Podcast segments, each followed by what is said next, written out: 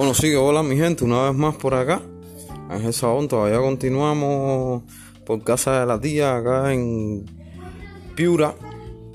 Pero bueno, eso no quiere decir que no dediquemos un tiempito a hacer otro capítulo, ¿no? De SOS Cuba y de todo lo que realmente está pasando. Eh, estoy, estuve revisando otras redes sociales, como por ejemplo en YouTube, y todavía siguen circulando las noticias y las falsas noticias, ¿no? Entonces hay que tener mucho cuidado con eso y saber que sí, o sea, de unas y por todas el pueblo decidió levantarse y decir que está una gran parte de ese pueblo ya no está muy de acuerdo con las cosas que, están pasando por allá.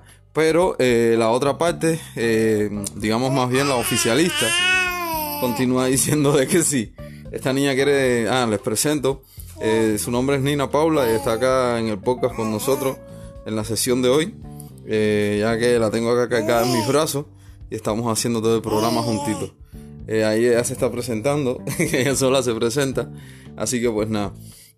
Así como les estaba diciendo, las noticias en las redes todavía está un poco bien caliente en cuanto a esto y yo sé bien que muy muy pocas personas o para no decir ninguna persona en Cuba tiene acceso a Spotify o a otras plataformas donde salen estos podcasts. Y por lo tanto sé que es muy difícil que escuchen estas transmisiones, pero igual desde acá les mando un fuerte abrazo hermano. Y continuamos, continuamos de poco en poco haciendo lo que cada uno sabe hacer, eh, contribuyendo de alguna cierta manera a esos hermanos que lo único que están pidiendo es libertad de expresión, libertad de manifestación y que todo sea tratado de una manera pacífica. Es la única demanda que realmente están haciendo los hermanos cubanos, que ya llevamos unos cuantos años en esta historia.